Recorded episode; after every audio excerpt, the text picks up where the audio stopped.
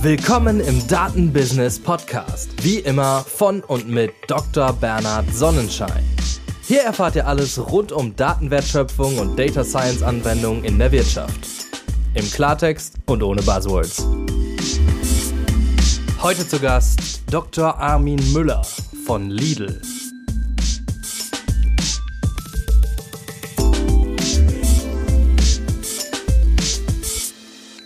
Heute haben wir zu Gast Dr. Armin Müller, Director Analytics bei Lidl. Guten Morgen, Armin. Guten Morgen, Bernhard. Armin, Lidl habe ich schon gesagt und Analytics auch. Das ist das Thema heute. Aber lass uns gerne auch ein bisschen über deinen Werdegang sprechen. Ich habe vorher gesehen, du warst eine ganze Zeit lang bei McKinsey und hast Physik studiert und promoviert im Bereich Statistik. Vielleicht kannst du noch ein paar Sachen hinzufügen. Ja, klar, gerne. Also ich fange mal in der Tat ganz vorne an. Äh, ich habe ursprünglich ähm, am KIT in Karlsruhe Physik studiert und an der Fernuni in Hagen Wirtschaftswissenschaften und habe dann nach meinem Studium mich dazu entschlossen, zunächst mal bei einer Unternehmensberatung, nämlich wie du gerade gesagt hast, bei McKinsey anzufangen und habe dort auch schon in der Tat recht am Anfang meiner beruflichen Laufbahn ähm, versucht, mich in Richtung datengetriebenes Arbeiten, Analytics gestütztes Arbeiten zu orientieren. Das war, als ich da angefangen habe, so ähm, 2011, 2012 rum, damals nicht so ganz einfach, weil das bei vielen Unternehmen noch nicht so furchtbar weit oben auf der Tagesordnung stand. Das hat sich dann ja aber so, sage ich mal, mit dem Big Data Hype spätestens, der ja dann irgendwie so 13, 14 spätestens so richtig eingesetzt hat, Gott sei Dank geändert, so dass ich bei McKinsey ähm, dann einer ganzen Reihe Unternehmen aus verschiedenen Branchen ähm, mit datenbezogenen Fragestellungen, mit Analytics Use Cases helfen konnte. Da habe ich dann auch in unterschiedlichen Rollen gearbeitet, also als ganz normaler Berater, aber dann auch als Data Scientist, weil mir es von Anfang an immer wichtig war, da nicht nur so eine reine Business-Sicht auf äh, Daten zu haben, sondern eben auch ähm, die technische Seite zu kennen. Ähm, während meiner Zeit bei McKinsey habe ich dann nochmal eine Auszeit genommen, um äh, zu promovieren und habe dann in Statistik promoviert. Ähm, ich habe mich da mit Monte Carlo Simulationsverfahren auseinandergesetzt und äh, das hat mir dann natürlich in meiner weiteren ähm, Laufbahn, in meiner weiteren beruflichen Tätigkeit natürlich auch nochmal deutlich weitergeholfen. Und nachdem ich dann nach meiner Promotion nochmal eine gewisse Zeit bei McKinsey war, bin ich dann Anfang 2019 zu Lidl gekommen. Ähm, ich bin damals angesprochen worden, ob ich Lust hätte, äh, gemeinsam mit Kollegen den zentralen Analytics-Bereich in der Lidl Stiftung, also bei Lidl International, ähm, aufzubauen. Genau, und da bin ich jetzt seit Anfang 2019. Okay. Und was wir sagen können, wir hatten schon mal einen Ex-Kollegen von dir hier von Lidl. Das war übrigens tatsächlich eine der erfolgreichsten Episoden, habe ich dem vorhin noch mal nachgeschaut. Das heißt, die Messlatte ist hoch. Armin heute, das wird aber auch ein spannendes Gespräch. Aber das fand ich interessant zu sehen. Oh, okay, das, das kam anscheinend wirklich gut an. Das Interesse rund um Lidl ist groß, Armin, und deswegen vielleicht, ich meine, Lidl, das kennen wir alle, ist gar keine Frage, aber vielleicht kannst du noch mal ein paar Worte so ganz genereller Natur zu Lidl sagen. Ja, gerne. Also zunächst mal, ähm, das ist natürlich schön zu hören, dass äh, die letzte Serie damals mit dem Kolja, meinem damaligen Chef, äh, so gut ankam. Ähm, dann hoffe ich mal, dass wir hier heute gut nachlegen können. Genau, aber jetzt zu Lidl. Also jeder kennt Lidl, ähm, äh, deshalb äh, möchte ich es da auch kurz halten. Was macht uns aus? Ja, vor allem eins, wir sind ein Discounter. Und das bedeutet, dass wir natürlich einen großen Wert auf eine Einfachheit in unserem äh, Sortiment legen. Wir wollen unserem Kunden ein natürlich äh, gutes Shopping-Erlebnis bieten, ähm, aber dabei nicht auf nicht jedes Detail mitnehmen, das auch ein Vollsortimenter im Angebot hat, sondern da wirklich auf die wichtigsten Dinge uns konzentrieren. Ähm, als Discounter arbeiten wir natürlich mit sehr effizienten Prozessen, was dann unterm Strich dazu führt, dass wir unseren Kunden ein sehr gutes Preis-Leistungs-Verhältnis anbieten können und das kommt bei unseren Kunden auch gut an. Ähm, wir sind jetzt relativ aktuell wieder mit dem Titel Händler des Jahres ausgezeichnet worden. den Titel haben wir uns nicht selber gegeben, sondern unsere Kunden. Und das freut uns natürlich, weil es uns darin bestärkt, dass wir mit dem, was wir tun, ähm, auf dem richtigen Weg unterwegs sind. Lidl ist Teil der Schwarzgruppe. Zur Schwarzgruppe, da gehört neben Lidl noch Kaufland, dann ähm, eigene Produktionsbetriebe und äh, seit nicht allzu langer Zeit jetzt auch die Pre-Zero. Das ist unser Innovationsmotor in Sachen ähm, Nachhaltigkeit, Verwertung, Abfallentsorgung. Und ähm, in dieser Schwarzgruppe ist Lidl natürlich rein mal am Umsatz gemessen die stärkste Sparte. Vielleicht noch so ein paar Zahlen zu Lidl, nur damit die Zuhörer auch ein ungefähres Gefühl haben. Lidl hat im vergangenen Geschäftsjahr knapp 100 Milliarden Umsatz gemacht, Euro, ähm, in 12.000 Filialen, die sich in insgesamt zwischenzeitlich 30 Ländern befinden, die allermeisten davon hier in Europa.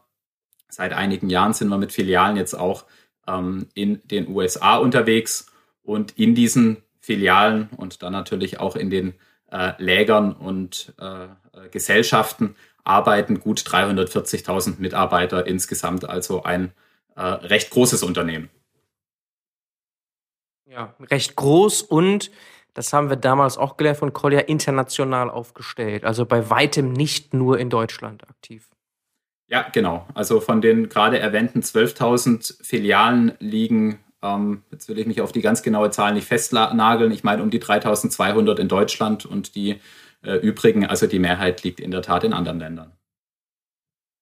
Hm, okay, hochspannend, riesig und Teil der Schwarzgruppe. Kaufland ist auch Teil der Schwarzgruppe, korrekt? Genau. Genau. Okay, dann haben wir das nochmal so grundlegend verstanden. Jetzt wollen wir aber zu Analytics kommen. Und bevor wir jetzt auf deinen Bereich konkret eingehen, vielleicht kannst du mal so ein bisschen die Vogelperspektive einnehmen und erzählen, was Lidl denn so mit Analytics macht. Was wären da die wichtigsten Use Cases? Ja, also ganz wichtig ist es mir, wenn ich über Lidl und Analytics rede, ist, dass wir wirklich die gesamte Wertschöpfungskette im Auge haben. Also es ist jetzt nicht so, dass wir ausschließlich, weiß ich nicht, Marketing Analytics oder so machen würden, sondern wir als ähm, Fachbereich Lidl Analytics, wir sind in der Tat da, um dem restlichen Unternehmen entlang der gesamten Wertschöpfungskette dabei zur Seite zu stehen, zu helfen, Mehrwerte aus Daten zu generieren. Und wenn man dann sich mal an unserem Prozess, an unseren Geschäftsprozessen entlanghangelt, dann fängt das natürlich ganz vorne an bei so Themen wie Sortimentsgestaltung, Produktentwicklung im Einkauf, wo wir durch äh, Auswertungen, durch Analysen, durch Handlungsempfehlungen Kollegen dabei unterstützen, ähm, noch bessere Entscheidungen zu treffen, als äh, wenn sich die Kollegen die Informationen eben von Hand zusammensuchen müssten. Und dann geht das so eigentlich durch die gesamte Wertschöpfungskette durch. Ne? Es geht dann in der Logistik weiter. Da gibt es jede Menge wirklich spannender Use Cases, die dann ja häufig gar nicht so in die Richtung Data Science, Machine Learning fallen, sondern dann eigentlich mehr so Operations Research Fragestellungen, also Optimierungsfragestellungen sind. Ja, also da kann man ähm, zum Beispiel drüber nachdenken, wie Prozesse in Lagern optimal getaktet sein sollten, um eben möglichst effizient äh, Prozesse in dem Lager abzu, äh, wickeln, dann kann man sich in der Logistik natürlich jede Menge Fragen rund um unser gesamtes Logistiknetzwerk stellen. Ne? In welcher Reihenfolge sollten LKWs Filialen anfahren etc. Also so ganz klassische Optimierungsfragen, die da bei uns äh, doch auch echt einen richtigen Mehrwert liefern können. Und dann haben wir natürlich auch ähm, äh, im Vertrieb jede Menge spannende Themen. Ähm, da können wir sowohl über Dinge wie die optimale Filialgestaltung nachdenken. Da haben wir mal einen ganz spannenden Use Case äh, zu unseren Kassenzonen gemacht. Also wie sollten unsere Kassenzonen beschaffen sein? Wie äh, groß sollten die sein? Welche Kassenarten sollten da stehen? Dann ist natürlich aber Artikelverfügbarkeit auch ein ganz großes Thema. Ähm, möglichst früh zu wissen, wo das Risiko dafür, dass ein bestimmtes Produkt ausgehen könnte, besonders groß ist, ist natürlich hilfreich, um dann äh, entsprechend reagieren zu können.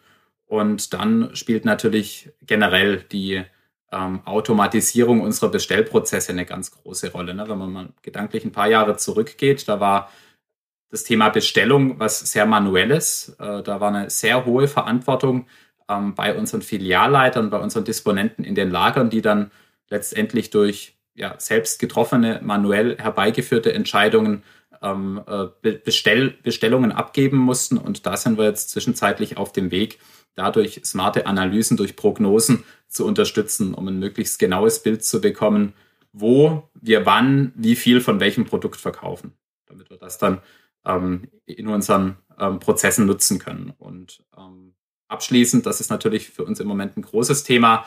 Äh, und wenn ich es nicht ansprechen würde, hättest du mich wahrscheinlich gleich gefragt, ist natürlich das Thema Lidl Plus. Ja, wir haben jetzt hier in Deutschland seit vergangenem Jahr unsere Lidl Plus App im Live-Einsatz. Das ist, wer es nicht kennt, im Prinzip eine äh, digitale Loyalty Card.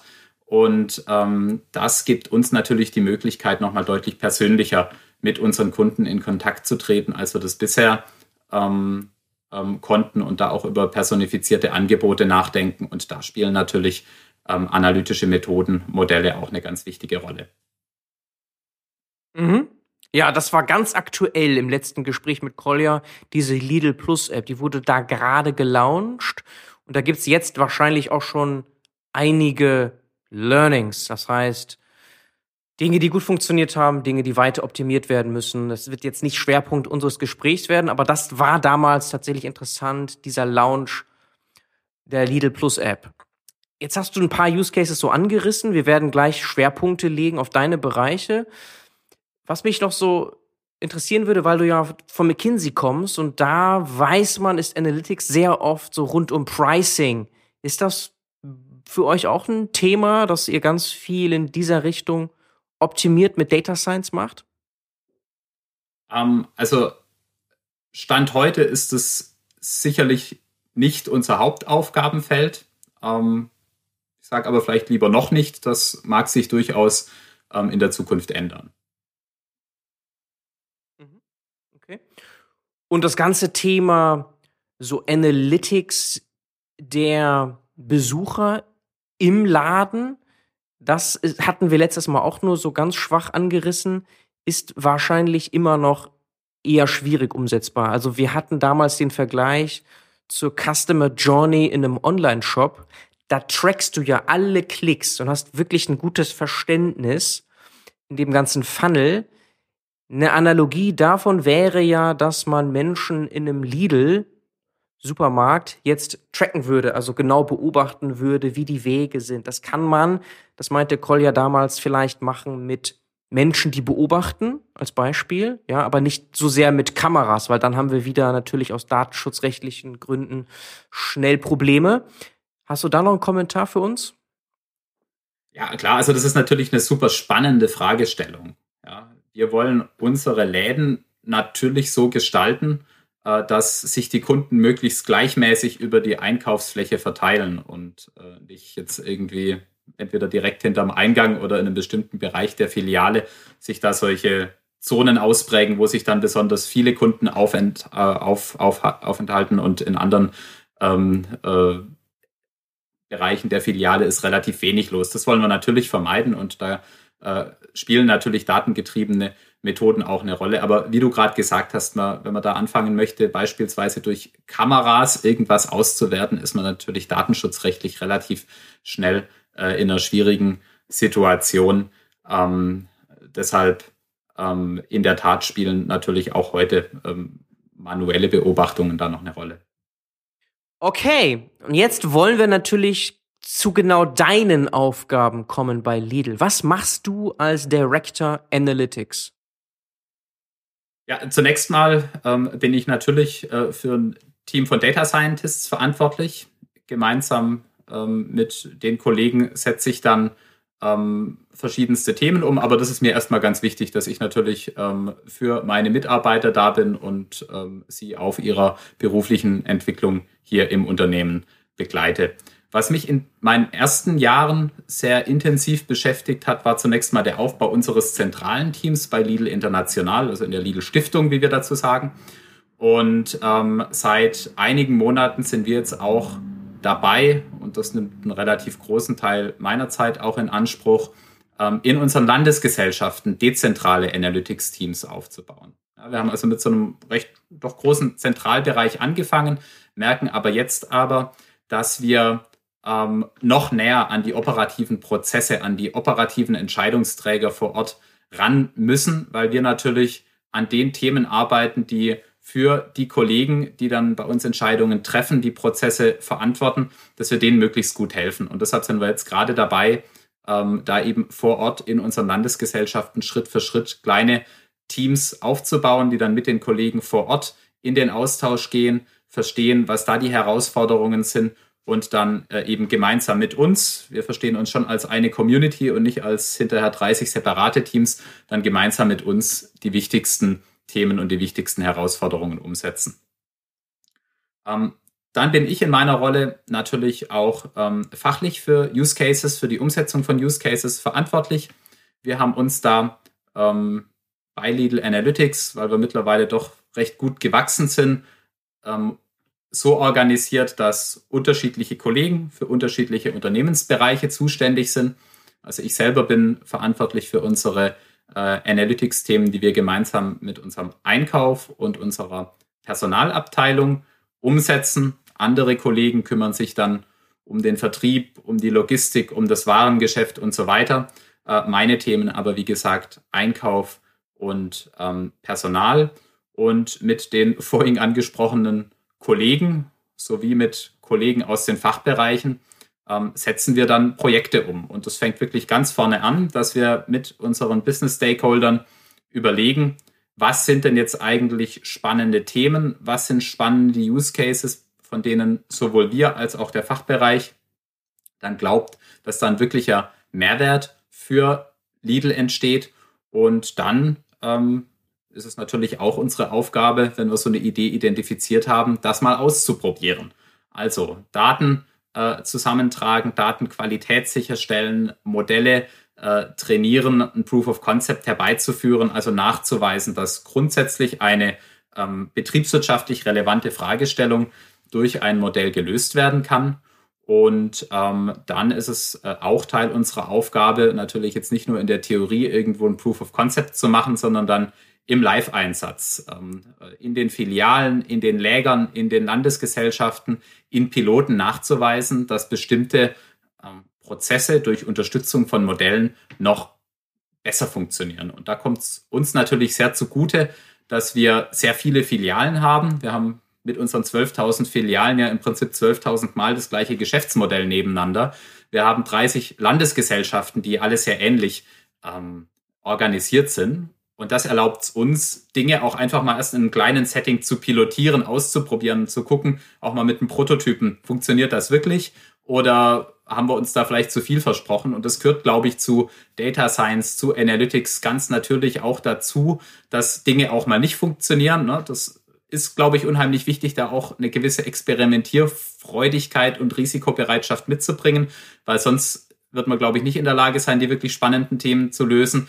Aber das ist natürlich für uns toll, dass wir da dann erstmal, bevor wir irgendwas riesengroß machen, es erstmal in einem kleinen Setting ausprobieren können.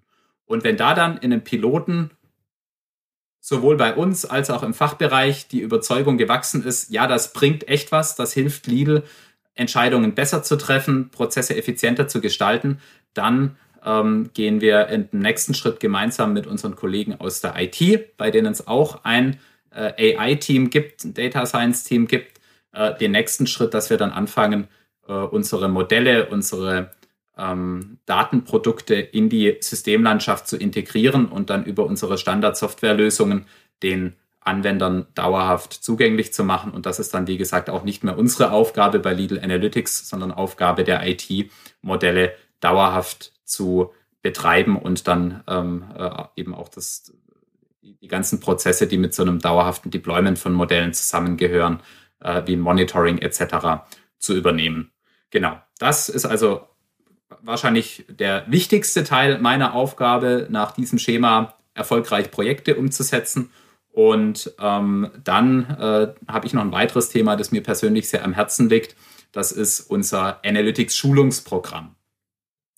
Als wir oder als ich vor ähm, ja, ungefähr drei Jahren zu Lidl gekommen bin, war die Situation die, dass sehr viele Kollegen aus den Fachbereichen gar nicht so genau wussten, was Analytics eigentlich ist, was es bedeutet, mit Daten zu arbeiten, was es bedeutet, mit Daten bessere Entscheidungen zu treffen und wie das funktioniert.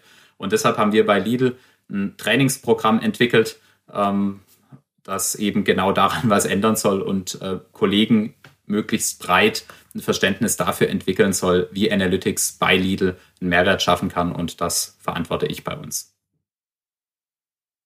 Mhm, okay. Das ist ja schon mal interessant, dass ihr sowohl dezentral organisiert jetzt seid, was die Länder angeht, aber eben auch mit der Stiftung eine zentrale Einheit habt, so eine Art Center of Excellence. Und das in Neckarsulm, wenn ich richtig verstanden habe, ne?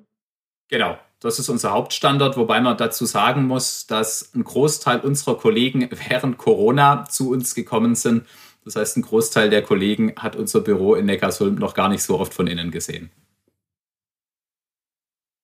Okay, und habt ihr euch da jetzt auch nachhaltig darauf eingestellt? Also ist das jetzt von der Policy her so, dass die meisten dauerhaft von zu Hause aus arbeiten können oder wie seht ihr das? Weil das ist ja im Moment auch eine ganz große Frage, so Richtung New Normal. Mhm. Also, ähm, das ist natürlich keine Entscheidung, die wir als Abteilung treffen, sondern eine unternehmensweite Abteilung, äh, Entscheidung. Ähm, und da ist es in der Tat so, dass wir während Corona jetzt die Anzahl Tage, die aus dem Homeoffice beispielsweise gearbeitet werden können, hochgesetzt haben. Ähm, dennoch ist es uns auch wichtig, dass wir nach Corona, und ich hoffe, das kommt möglichst bald, dann auch wieder mehr Zeit vor Ort verbringen können. Weil wir verstehen uns nicht als Elfenbeinturm, der da irgendwelche an irgendwelchen ähm, smarten Theorien feilt, sondern wir wollen gemeinsam mit unseren Kollegen ähm, reale Geschäftsprobleme Probleme lösen. Und da ist der persönliche Kontakt weiterhin aus meiner Sicht einfach unheimlich wichtig. Und ich freue mich wirklich auf den Moment, wo ich dann auch mit Kollegen wieder am Whiteboard stehen kann und gemeinsam mit den Kollegen vor Ort ähm, über die besten Ideen streiten kann. Ähm, das finde ich über Teams bei allen Vorteilen, die es hat, schon auch ein Stück anstrengend. Mhm, okay, es wird keine Remote-First-Kultur geben, sondern irgendwie eine hybride Lösung sein. Das wird man dann sehen, aber das wirst du jetzt schon vorausahnen können. Jetzt hast du mehrere Themen angesprochen. Schwerpunkt wird natürlich sein Schulung, was du selber als Herzensprojekt hast und dann Personal, HR insgesamt, was du da machst, was ihr da macht als Abteilung. Und Einkauf vielleicht mal einleiten ganz kurz, weil das vielleicht nicht jeder Zuhörer, jede Zuhörerin einschätzen kann. Was ist denn da überhaupt mit Analytics zu machen? Also Kannst du da uns so ein High-Level-Verständnis geben? Ja, klar. Also bei Lidl als Händler spielt der Einkauf natürlich eine ganz, ganz wichtige Rolle. Der Einkauf entscheidet darüber, welche Produkte in unseren Filialen angeboten werden und in den Verhandlungen entscheidet der Einkauf auch darüber, zu welchen Preisen wir das anbieten können und welche Marge wir ähm, unterm Strich damit machen.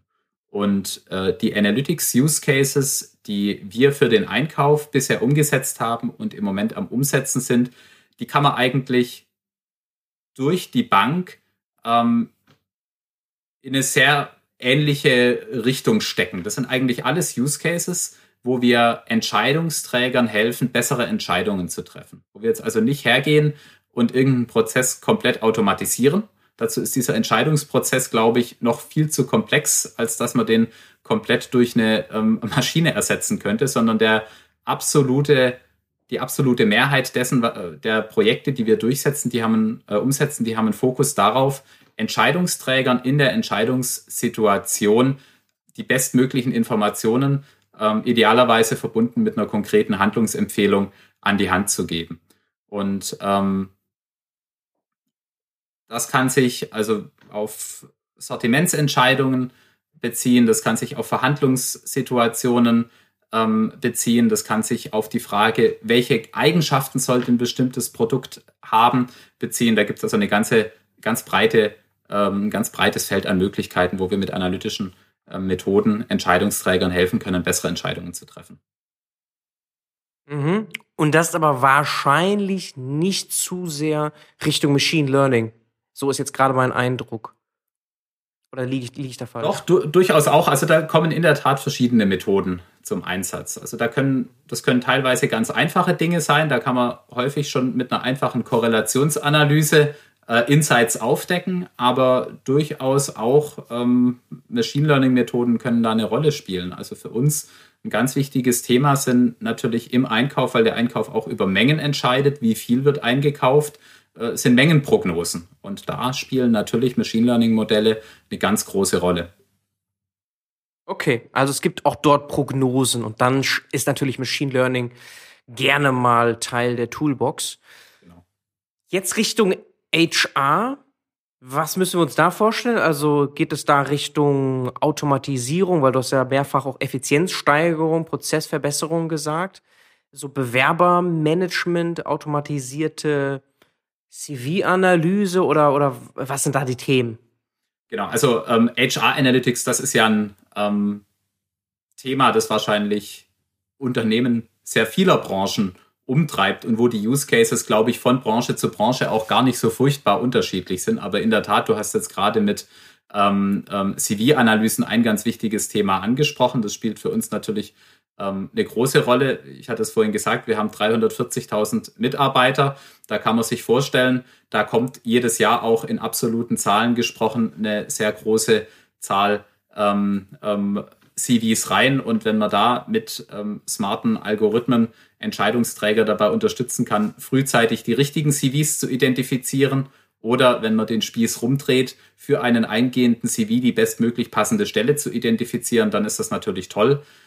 Und dann gibt's ja noch eine ganze Reihe weiterer Use Cases, über die man danach denken kann. Und vielleicht kannst du doch ein, ein letztes Beispiel da geben, was da mit Analytics für dich ein Thema gerade ist, weil du ja sagst End-to-End, -End, also irgendwas, was wirklich so in Produktion geht. Also das sind ja jetzt so sehr wirklich Operations, hatten wir eben ja auch schon mal als Thema, Operations getriebene Themen. Das könnte ja so jemand machen mit keinem Data Science Background, würde ich mal behaupten. Mit einer schon vielleicht analytischen Brille, klar. Aber ich sehe jetzt noch nicht sofort, dass man dafür Data Science Analytics braucht. Vielleicht kannst du das noch ein bisschen erläutern. Wo ich es natürlich auch sehr intensiv brauche und äh, wo wir wo wir schon deutlich näher an der Produktion dran sind, sind dann eben solche Forecasting-Modelle, die ähm, uns sehr genau filialscharf sagen, welches Produkt werden wir wann, wo, in welcher Menge äh, verkaufen. Das sind dann in der Tat so klassische Time Series Forecasting Themen, wo natürlich auch ähm, Machine Learning Modelle eine große Rolle spielen. Und das sind so die Themen, äh, die bei uns in der Produktion schon am fortgeschrittensten sind. Mhm, okay. Und sowas wie Scraping oder Crawling von irgendwelchen Plattformen, von Kununu bis hin zu was es mittlerweile alles so gibt da draußen, spielt das eine Rolle für dich? Ähm, genau, also das kann natürlich durchaus ähm, eine Rolle spielen. Du hast es Kununu angesprochen, da geht es ja um ähm, Bewerberdaten ähm, kann aber auch natürlich an ganz vielen anderen Enden entlang des Lidl-Prozesses eine Rolle spielen. Auf Google hinterlassen Kunden Kommentare zu unseren Filialen. Ähm, auf unserem Online-Store hinterlassen Kunden Kommentare zu Produkten. Gut, die müssen wir jetzt nicht scrapen, die haben wir selber, aber es gibt so eine ganze Reihe Portale eigentlich entlang der gesamten Wertschöpfungskette, wo Kunden Informationen zu uns im Internet hinterlassen und die wollen wir natürlich möglichst effizient auswerten. An diese Informationen wollen wir rankommen und da haben wir auch schon äh, spannende Use Cases umgesetzt, wo wir den Entscheidungsträgern helfen durch Sentimentanalysen, also durch Spracherkennung, wo also eine künstliche Intelligenz eine Einschätzung abgibt, wird hier was Positives oder was Negatives zum Ausdruck gebracht, wo wir da Entscheidungsträgern dann helfen, auf die wichtigsten, auf die relevantesten Punkte ähm, äh, draufzuschauen und nicht in so einem Berg an Informationen zu ertrinken. Also das ist durchaus auch ein Thema Scraping. Okay, und jetzt, wo du sagst Sentiment Analysis, da kommen wir dann auch sehr stark Richtung Machine Learning dann. Verstehe. Okay, und jetzt wird da auch ein Schuh draus, weil du sagst ja, du bist verantwortlich für dieses Entwicklungsprogramm, Analytics Capability Building Program. Und klar, wenn Menschen sich weiterbilden können, gerade in diesem wichtigen Bereich Analytics, zukunftsträchtig, fördert es sie ungemein und führt dazu, dass Menschen noch länger bleiben wollen. Also das ist, glaube ich, klar, Richtung Upskilling, Reskilling ja sowieso ein Thema, von unglaublicher Bedeutung für die Zukunft, weil wir gar nicht ausreichend viele Menschen haben hierzulande, die was mit Daten anfangen können. Das wird sich auch nicht ändern. Das heißt, wir müssen, wir haben gar keine andere Wahl, nicht nur viele neue in diese Bereiche holen, sondern auch aus verwandten Bereichen die Menschen enablen. So, ne, das ist ja gerade deine Mission. Kannst du uns mal auch da deine Insights geben, wie das gelingen kann, Vielleicht auch mit deiner Brille jetzt aus Sicht äh, Lidl. Mhm. Ja, klar. Ähm, also ich glaube, in dem Kontext sind zwei Dinge wichtig. Einmal ist es natürlich wichtig, ähm, Leute zu gewinnen, die professionell mit Daten umgehen können. Data Scientists, Machine Learning Engineers, Data Engineers etc. Das ist ganz wichtig.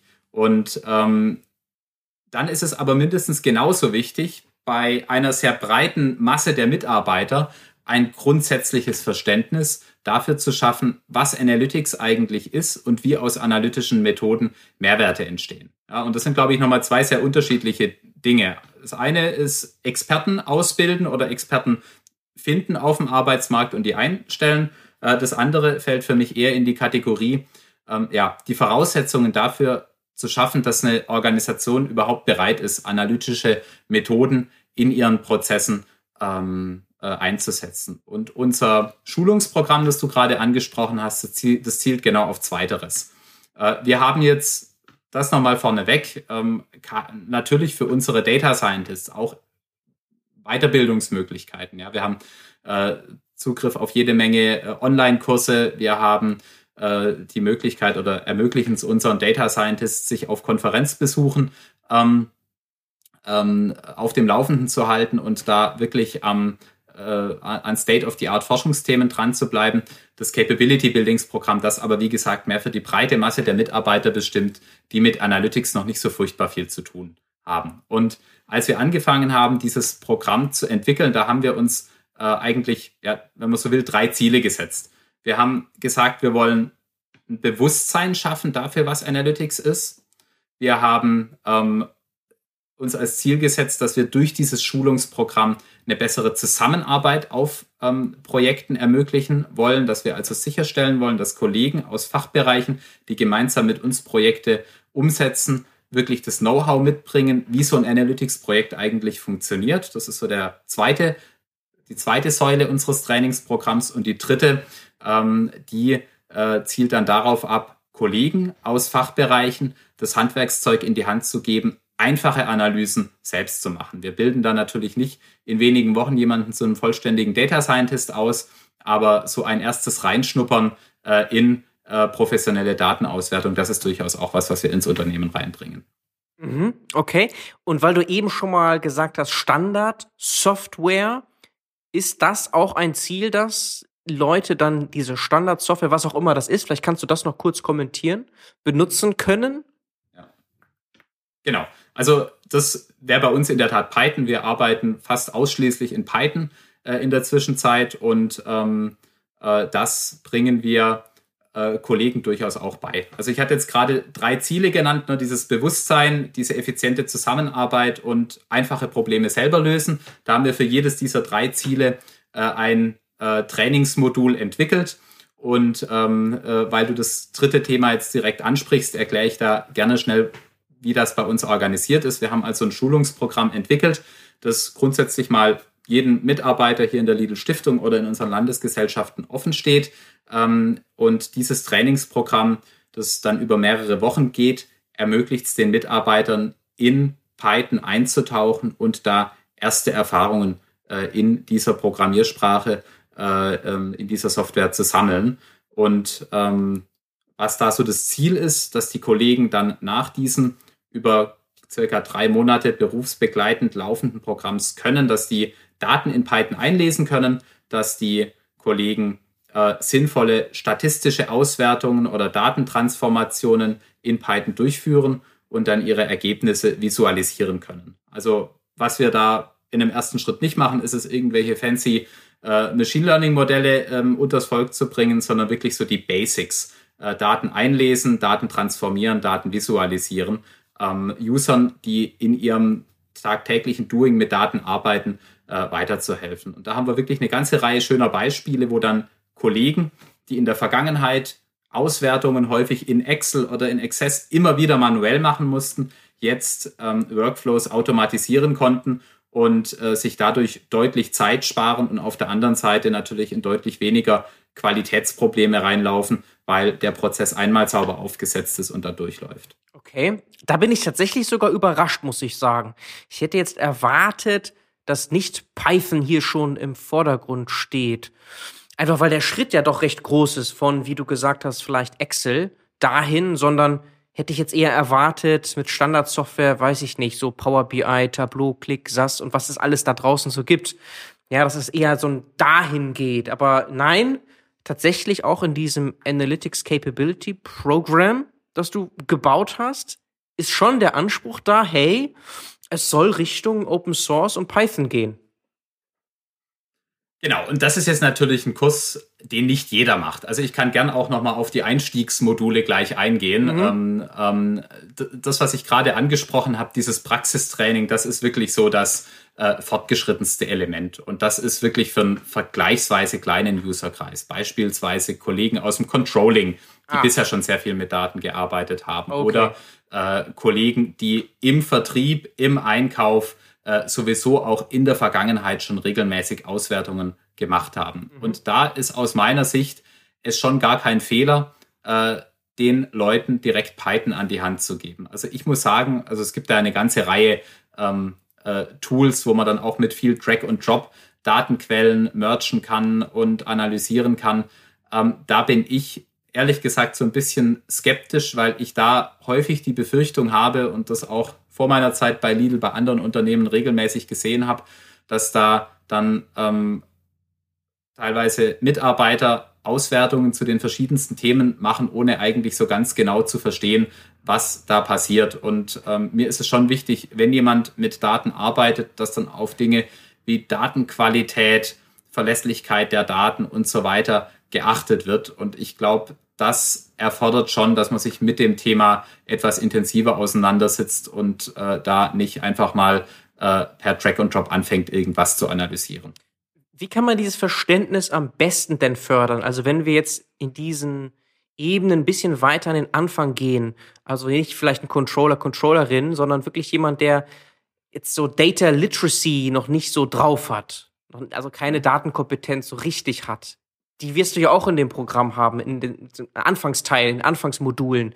Wie kriegt man das denn dahin? Genau. Also viele sagen ja häufig, nee, genau dafür brauchst du so Drag and Drop und so interaktive Sachen und so, weil du da sehr schnell so ein Feedback hast, was so, so ein, also dass du da halt das brauchst eigentlich. Aber du sagst ja eher, eher nicht. Also was, was kann man denn da machen? Also, mal wenn wir ganz vorne anfangen, wo es darum geht, dieses Bewusstsein für Daten zu schaffen, da haben wir jetzt bei uns in diesem Befähigungsprogramm zunächst mal ein E-Learning äh, entwickelt, das wirklich ganz high-level erklärt, was ist Analytics, wie funktioniert Analytics bei Lidl, also wie ist es organisiert, an wen muss man sich da mit ähm, Fragen wenden? Und dann geben wir in diesem E-Learning den, ähm, den, den, den Lernenden eben auch noch so eine Reihe praktischer Beispiele an die Hand, wo wir dann zu einzelnen Use Cases Videos gedreht haben, auch mit Leuten aus dem Fachbereich und dort erklärt wird, wie so ein Analytics-Projekt aussehen kann, wie so ein, äh, ein analytisches Produkt aussehen kann und wie daraus ein fürs Unternehmen greifbarer Mehrwert entsteht. Das ist aber wirklich erstmal so ein ganz High-Level-Einflug, der dann so ungefähr eine halbe Stunde geht. Da geht es also wirklich darum, einer möglichst breiten Menge an Mitarbeitern so einen ersten Einblick in das Thema Analytics zu geben. Dann und das ist das, was ich vorhin meinte mit dieser zweiten Säule, diese effiziente Zusammenarbeit auf Projekten. Haben wir da nochmal ein Training, das vom Umfang her ungefähr so einen Arbeitstag dauert. Das ist verteilt auf mehrere Sessions, auch nochmal mit Hausaufgaben zwischendurch. Das nennen wir unser Basistraining. Da geht es dann darum, Kollegen ähm, in die Lage zu versetzen, gute Use Cases zu identifizieren. Also, zunächst unterhalten wir uns da mit den Kollegen darüber, was macht eigentlich ein guter Use Case aus? Was muss ein Use Case mitbringen, damit er für Unternehmen wie Lidl einen echten Mehrwert schaffen kann? Dann bringen wir den Kollegen bei, wie sie mit einem kritischen Blick auf ihre eigenen Prozesse, die sie verantworten, mit denen sie tagtäglich arbeiten, dort spannende Use Cases identifizieren können.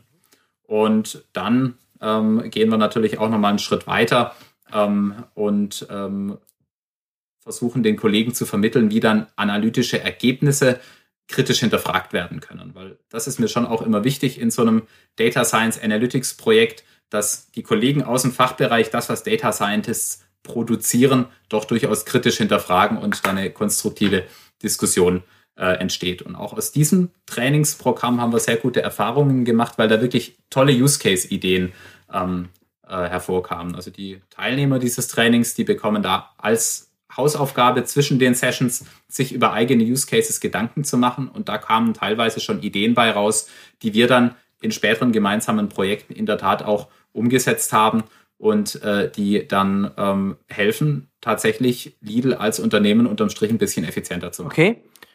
Stichwort kritisch hinterfragen. Du als Physiker kennst ja dieses Wissen und Verstehen, diese Diskrepanz dazwischen etwas zu verstehen oder etwas zu wissen, dass das einen Unterschied macht. Vielleicht da jetzt mal kritisch hinterfragt. Geht es dabei dann wirklich eher darum, Wissen aufzubauen? Was sind so typische Analytics-Use Cases, damit ich besser kommunizieren kann mit den Data Scientists, Machine Learning Engineers, Data Engineers und der IT-Abteilung, die bei euch arbeitet? Oder geht es schon auch darum, so Richtung Reskilling, dass Menschen selber zu wir sagen ja gerne neudeutsch Citizen Data Scientists werden, also wirklich Data Science verstehen zu einem gewissen Grad, also selber auch Data Science machen können, vielleicht dann nicht auf dem Level und alles in Python, aber so Richtung Use Case, dass sie wirklich auch mitarbeiten können? Oder geht es eher um sozusagen die effiziente Kommunikation, dass sich Menschen einfach verstehen können und nicht aneinander vorbeireden. Vielleicht kannst du das mal so ein bisschen noch beschreiben, worum es hierbei in erster Linie geht. Geht es eher um Verständnis im Sinne von Überblick, ich weiß, was die anderen so machen und ich kann mit denen reden? Oder geht es schon wirklich auch um Verständnis, was das Fach angeht, Data Science? Also bei dem Basistraining ähm, geht es uns in der Tat erstmal mehr um so ein konzeptionelles Verständnis. Mhm. Was wir da durchaus mit den ähm, Teilnehmern machen, dass wir uns beispielsweise darüber unterhalten, wie die Performance eines Modells gemessen wird. Also dass beispielsweise ein Split von Daten in Test- und Trainingsdatensatz ganz wichtig ist. Ähm, wir unterhalten uns da über Fehlermetriken. Wie bewerte ich die Genauigkeit eines Modells? Und dass häufig so eine Metrik wie die Accuracy vielleicht gar nicht die beste ist. Einfach um so ein Verständnis zu schaffen, worauf jemand im Fachbereich da schauen muss und ähm, welche Diskussionen sie oder er zwingenderweise mit einem Data Scientist führen muss, um da dann wirklich zu einem guten analytischen Produkt zu kommen. Ähm, in diesem ersten Schritt geht es dann aber noch nicht darum, jemanden zum Citizen Data Scientist zu machen. Das wäre dann in der Tat ähm, äh, für unser drittes Modul, dieses Praxistraining, ähm, wo die Kollegen dann über mehrere Wochen dann auch in Python erste Gehversuche machen, wäre dann dort richtig aufgehoben. Okay, aber diese Fälle gibt es, also dass über diese Module hinweg Menschen bei euch zu Citizen Data Scientists ausgebildet werden. Also diese Möglichkeit gibt es, diese Karrieremöglichkeit sozusagen gibt es bei euch dann als Nicht-Data Scientist anzufangen und nach einigen Jahren dann mithilfe dieses Programms Data Scientist zu sein oder Data Analyst oder wie auch immer die dann genannt werden. Ja, klar, natürlich. Also das hatten wir jetzt auch schon, ähm, dass Kollegen in Projekten mit uns als Analytics-Abteilung in Kontakt gekommen sind da gesehen haben, was möglich ist und dann für sich gesagt haben, boah, das ist cool, da möchte ich mehr von wissen, dann an unserem äh, Trainingsprogramm teilgenommen haben und sich dann teilweise darüber hinaus auch ähm, in der E-Learning-Plattform, äh, die wir haben, die noch alle möglichen weiteren Kurse zu verschiedensten Data Science-Themen anbietet, dann äh, weiterbilden. Also da haben wir schon eine Reihe Beispiele und ich glaube, genau da muss die Reise auch hingehen, dass analytische Kompetenz auch immer mehr in den Fachbereichen äh, aufgebaut wird und nicht ähm, ja, so sehr stark in einem Silo bleibt, in einem Center of Excellence, in einem zentralen Bereich. Also das ist mir wichtig, dass dieses analytische Denken immer breiter gestreut wird, weil ich glaube, die Use Cases und die Datenverfügbarkeit und die möglichen Mehrwerte, die aus Daten erwachsen, die werden in den nächsten Jahren eher mehr als weniger. Und deshalb finde ich es ganz wichtig, dass auf verschiedenen Reifegraden Kollegen in der Lage sind, mit Daten zu mhm. arbeiten. Und wenn ich dich richtig verstanden habe, hältst du nicht so viel von dem ganzen No-Code, Low-Code-Hype? Bin ich skeptisch, muss ich sehr offen und ehrlich sagen. Ich habe in meiner Zeit vor Lidl Beispiele gesehen, wo dann in Unternehmen, äh, in denen dann solche Lizenzen für solche No-Code, Low-Code-Umgebungen äh, eingeführt wurden, wo dann ähm, äh, verschiedenste Kollegen losgerannt sind und äh, einfach mal wild drauf losanalysiert haben, äh, ohne so eine ganz klare Perspektive darauf zu haben, was jetzt eigentlich das Ziel der Analyse ist und dann teilweise Situationen entstehen, wo fünf unterschiedliche Leute irgendwelche Big Data Analysen gemacht haben und dann fünf verschiedene Ergebnisse bei rauskommen und dann hinterher gar niemand so genau weiß, was er jetzt eigentlich mitmachen soll. Da halte ich einen zielgerichteten Einsatz für den besseren Weg und ich glaube, den bekommt man ähm, über ein gezieltes Schulungsprogramm und über eine gezielte Befähigung von äh, vielleicht nicht allen Mitarbeitern, aber den in den Fachbereichen äh, wirklich wichtigen, ähm, also in Bezug auf Datenverarbeitung wichtigen Kollegen äh, und nicht indem er einfach jedem irgendwie ein Tool in die Hand gibt. Mhm. Okay. Das macht soweit Sinn. Es gibt auch viele, die das anders sehen tatsächlich. Ja, ja. Die sagen, nee, das ist äh, also nicht interessant und wahrscheinlich liegt die Wahrheit irgendwo in der Mitte. Das wieder immer so, ne, je nach Use Case und so weiter. Aber es ist interessant auf jeden Fall. Ich bin auch tatsächlich überrascht gewesen mit diesem Fokus auf Python tatsächlich, auch in diesem Capability Program. Hochspannend. Welche Menschen sucht denn Legal Analytics oder suchst du konkret? Also klar, da geht's ja darum, die bestehenden zu fördern, aber ihr habt ja trotzdem das Interesse, konstant einen Inflow zu haben an Kandidaten, Kandidatinnen. Magst du da mal erzählen, ja, wen ihr sucht? Weil es hören auch tatsächlich äh, seniorige Leute hier zu. Genau, also wir suchen grundsätzlich neugierige ähm, Leute, die Lust drauf haben, mit Daten, mit analytischen Methoden reale Probleme zu lösen und ähm, mit äh, Data Science einen Unterschied in einem Unternehmen zu machen. Ähm, und mir sind, wenn ich im Bewerbungsgespräch sitze, eigentlich immer folgende Dimensionen wichtig. Also einmal ist es mir wirklich ein ganz großes Anliegen, dass jemand, der bei uns anfängt, bereit ist, auch auf einer Business-Ebene zu diskutieren. Ja, also was man manchmal beobachtet, dass Leute, die so aus einer Data Science-Richtung kommen, einen sehr, sehr technischen Fokus haben. Der ist zwar auch wichtig, aber genauso wichtig ist es, glaube ich, für jemanden, der erfolgreich in einem Unternehmen Data Science machen will, dass er es eben sich auch für diese Business-Perspektive öffnet und ähm, gemeinsam mit jemandem aus einem Fachbereich ähm, in der Lage und willens ist, auf Augenhöhe äh, zu diskutieren. Also so ein Common Sense, ein Gespür dafür, was betriebswirtschaftlich Sinn macht und wichtig ist. Das ist wichtig. Dann, und da kommen wir dann eher ins Technische, äh, sind es natürlich statistische Kenntnisse, Kenntnisse darüber, wie bestimmte Modelle ähm, funktionieren. Das ist mir, ähm, wenn wir jemanden bei uns einstellen, auch echt wichtig, dass da so eine gewisse methodische Tiefe da ist. Wo ich ebenfalls skeptisch bin, ist, wenn dann Leute da die wildesten äh, Methoden anwenden und auf jedes Problem, das nicht bei drei auf den Bäumen ist, versuchen, ein neuronales Netz zu schmeißen. Da bin ich auch vorsichtig. Also mir ist es schon auch wichtig, dass jemand, der mit Modellen arbeitet, verstanden hat, wie die funktionieren, was da unter der Motorhaube passiert, was die statistischen Grundlagen sind. Und letztlich ist natürlich auch ein gewisses Verständnis für äh, IT wichtig. Also nicht jeder, der bei uns anfängt, muss Informatiker sein, aber so ein grundsätzliches Verständnis dafür, was IT-technisch möglich ist und was eher nicht möglich ist, das ist schon wichtig, um sicherzustellen, dass wir hier keine Luftschlösser bauen. Ja, weil alles, was wir ähm, an Modellen entwickeln, das muss so konzipiert sein, dass es später auch mal in die Produktion übergehen kann. Und deshalb ist da von vornherein so eine gewisse IT-Perspektive, äh, glaube ich, total wichtig. Und ja, in der Tat, also wir sind weiterhin auf der Suche nach Kollegen, sowohl in unserem zentralen Team in der Lidl Stiftung als auch in unseren ähm, in unseren ähm, international, also, also äh, Länderteams äh, in den verschiedenen ähm, äh, Landesgesellschaften, die wir im Moment aufbauen. Und ich kann dann auch gerne äh, im Nachgang in die Kommentarfunktion äh, da gerne auch nochmal einen Link posten äh, zu unserer Karriereseite. Also da herzliche Einladung, ähm, sich auch mal bei uns nach Möglichkeiten umzuschauen. Mhm. Ja, verlinken wir in den Show Notes. Das hört sich jetzt schon fast wie das Ende unseres Gesprächs an. Wir sind da aber noch nicht. Ein paar Minuten haben wir noch, Armin. Ja.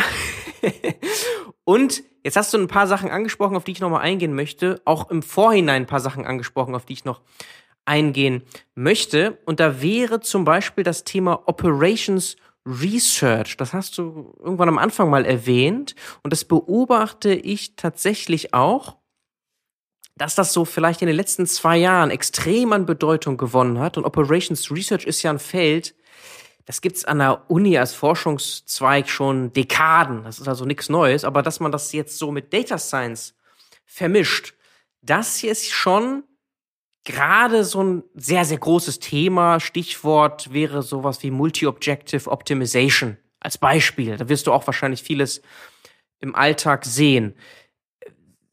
Kannst du das kommentieren? Ja, klar. Also insbesondere bei den Logistik-Cases, die ich vorhin schon mal erwähnt hatte, da spielen so ganz klassische Optimierungsmethoden, wie sie in der Literatur schon seit langer Zeit diskutiert werden, also Stichwort Traveling Salesman Problem und so weiter, eine große Rolle. Und entsprechend haben wir auch einen Bedarf äh, nach Profilen, die da eine entsprechende Expertise mitbringen. Also lediglich Deep Learning kann mit Sicherheit nicht alle Probleme, alle datenbasierten Probleme, die in so einem Unternehmen entstehen, lösen. Deshalb haben wir uns auch, als wir uns damals überlegt haben, wie wollen wir eigentlich heißen, sehr bewusst Lidl Analytics und nicht irgendwie Lidl Artificial Intelligence oder Lidl Machine Learning oder so genannt, sondern haben bewusst den Begriff Analytics gewählt, weil wir gesagt haben, wir wollen dem Unternehmen analytische Methoden in der ganzen Breite anbieten. Und wir wollen jetzt nicht mit einer vorgefertigten Lösung, dem neuronalen Netz oder dem XG-Boost um die Ecke kommen und dann mal gucken, welche Probleme wir dafür finden, sondern wir wollen vom Problem ausgehen, gemeinsam mit dem Fachbereich verstehen, was sind die relevantesten Probleme und dann die beste Lösung dafür finden. Und da spielt OR eben äh, ganz häufig auch eine Rolle. Und äh, unterm Strich ist ja auch letztendlich äh, jedes Machine Learning oder wahrscheinlich die meisten Machine Learning ähm, Probleme, die ich löse, unterm Strich doch auch ein Optimierungsproblem. Ja, also ich optimiere äh, immer irgendeine Loss-Funktion. Äh, deshalb ein Verständnis dafür, wie Optimierung funktioniert, das nützt sowohl bei den ganz konkreten Use Cases als auch bei einem äh, Verständnis dafür, wie die äh, äh Modelle dann ähm, im Machine Learning Bereich eigentlich funktionieren. Also deshalb, ich finde das total wichtig. Mhm, okay, aber Optimierung nicht im Sinne von Hyperparameter-Tuning von irgendwelchen Modellen, sondern schon so Richtung vielleicht Pareto-Fronten mal berechnen. Das kam zum Beispiel hier im Podcast schon mal vor. Sowas auch, so multidimensionale Optimierung zu den Zielvariablen, die auch was immer auch sein können. Ja, ganz simpel gesprochen, Preis-Leistung, so was man anschaulich sich vorstellen kann, kann ja beliebig viele weitere Dimensionen haben. Das meinst du schon, wenn du von Optimierung sprichst? Ja. Ja. Ja, ja, okay. Sehr fein. Und jetzt sind wir ja ein bisschen technisch gewesen, aber du hast ja mehrfach betont, nein, wir wollten uns nicht Lidl AI oder so nennen. Und auch das, was du vorher gesagt hast mit dem Business Acumen, all das passt perfekt hier rein dieser Pod Podcast heißt ja auch absichtlich Datenbusiness und nicht irgendwie KI, bliblablub oder so, ja, weil das ist ja genau das, was ich auch zu häufig als Mangel erlebe, leider auch bei promovierten Ex-Kollegen, Kolleginnen vielleicht, die sich dann zu sehr versteifen auf die Modelle, auf die Algorithmen und so weiter. Also das siehst du auch als eher Problem an. Am Ende geht's ja darum, Business-Probleme zu lösen. Das können Kosteneinsparungen sein, Effizienzsteigerungen und, und, und. Aber am Ende Business-Probleme. Das musst du versuchen, auch in Bewerbungsgesprächen dann herauszufinden, ob das jemand ist, der dir da gegenüber sitzt, der dafür gemacht ist. Das hast du, glaube ich, ganz gut betont hier. Vielleicht trotzdem eine Frage, weil du auch sagst auch Statistik und du bist ja promovierter Statistiker. Was wäre denn da so eine Frage, die du stellst für, für das Statistikthema? Kannst, kannst du irgendwas aus dem Nähkästchen mal plaudernd jetzt verraten? Das ist dann eine Frage, die du vielleicht nicht mehr stellen kannst. Ja, ja. Ähm, also, was ich mir gerne erklären lasse, ist, wie verschiedene Machine Learning Modelle denn eigentlich funktionieren. Und da kann man bei so was ganz Einfachem wie einer linearen Regression anfangen. Ja, also wie funktioniert denn mhm. eigentlich eine lineare Regression? Was wird da genau berechnet und was kommt dann hinterher bei raus? Ja, also wenn man in einem Tool wie R oder Python eine lineare Regression durchführt, dann bekommt man ja so ein Output. Da bekommt man jede Menge Informationen zurück, alle möglichen geschätzten ähm, äh, Werte und Statistiken. Und da lasse ich mir schon ganz gern mal erklären, was ist denn das jetzt eigentlich? Was ist denn jetzt der äh, P-Value von einem Regressionskoeffizienten? Wie soll ich den interpretieren? Oder was ist ein R-Squared oder was ist eine F-Statistik und so weiter? Also das sind schon Fragen, die ich ganz gern mal stelle, äh, weil das hm. zeigt, ob dann jemand okay.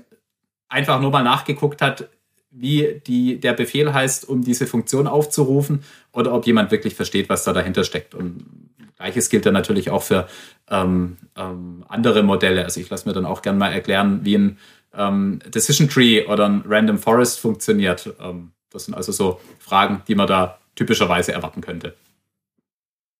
So, okay, das ist ja schon relativ Data Science sozusagen. Also ich habe jetzt erwartet, dass du mit eher klassischeren Statistik-Sachen vielleicht noch um die Ecke kommst. Also lineare Regression, klar, das ist ja super basic so. Aber da kann man ja, hast du ja gerade auch gesagt, schon sehr tief nachhaken und nicht einfach nur sozusagen ein paar Punkte eine Gerade durch oder sowas visualisieren, sondern dass du das schon auch den Statistikfokus hast. Aber interessant, dass du dann auch ja, sagst, so, hey, einem, Decision Trees. bei einem Decision Tree, das kann ich auch beliebig statistisch machen. Ne? Da kann ich mir die Node Impurity und alles Mögliche erklären lassen. Und äh, das finde ich einfach wichtig, dass das jemand auch verstanden hat. Ja? Dass also jetzt nicht nur jemand weiß, wie der Python-Befehl heißt, sondern dass jemand weiß, was passiert da äh, tatsächlich äh, in der Formel, in dem Algorithmus.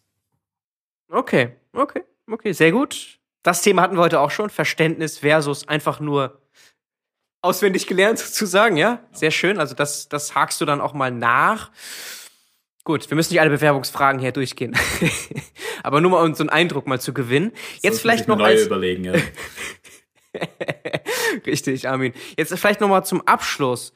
Das ist so ein Elephant in the Room. Das muss ich fragen, Armin. Das interessiert auch ganz viele da draußen, wie so ein Insider wie du da drauf schaust. Also im letzten Gespräch mit Collier hatten wir uns ein bisschen über Flaschenpost und Picknick unterhalten.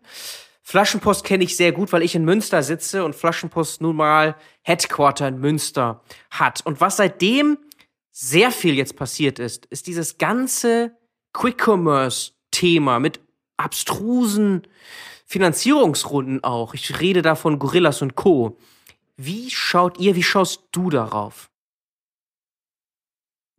Also zunächst muss ich mal sagen, ich, ich bin kein Prophet, ich habe keine Glaskugel. Ich kann dir jetzt nicht sagen, was da in fünf Jahren äh, der Fall ist. Ich mit meinem Selbstverständnis, mit dem ich an meine Arbeit gehe, ich äh, löse lieber die realen Probleme von heute. Aber mit Sicherheit, es gibt da über Startups, über ähm, äh, auch teilweise Internetkonzerne eine ganze Reihe Innovationen, die in den Retail-Markt gebracht werden, die den Käufern ähm, unterm Strich das Einkaufserlebnis angenehmer machen. Ja, da kann man über Home Delivery, über individualisierte Angebote, über Omnichannel Experiences, auch über so Dinge wie Rezeptvorschläge, alles Mögliche nachdenken, was Kunden da äh, an ähm, äh, Angeboten bekommen, die so in dem klassischen Discount-Modell noch nicht gab.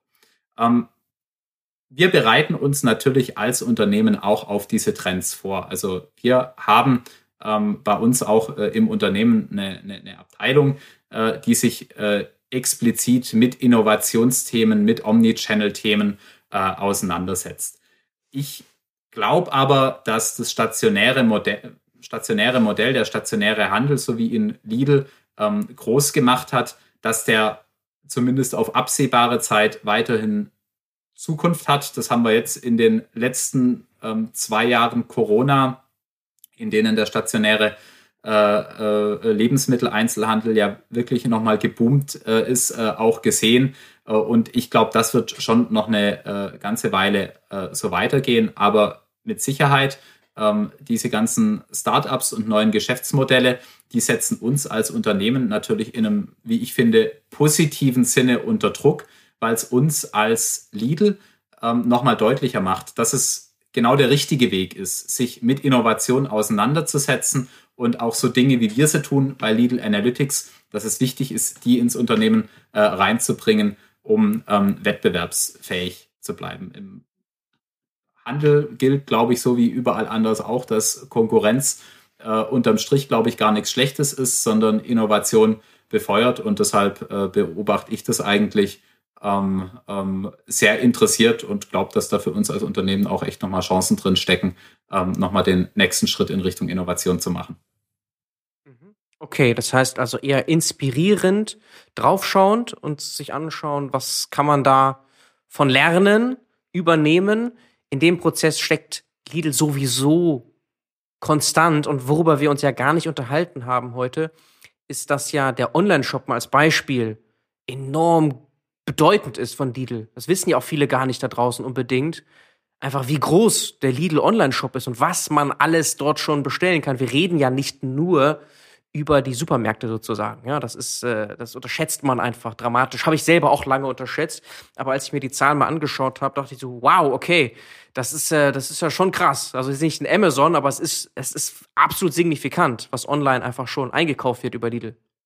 Ja, also wir können das sicherlich auch, ähm, wenn man es jetzt mal auf Deutschland ähm, ähm, fokussiert, zu den größten Playern ähm, im ja, Online-Handel. Und ja. äh, ich sehe da auch noch jede Menge Möglichkeiten äh, für uns, uns weiterzuentwickeln und weiterzuwachsen. Mhm. Und dann die Lidl Plus App.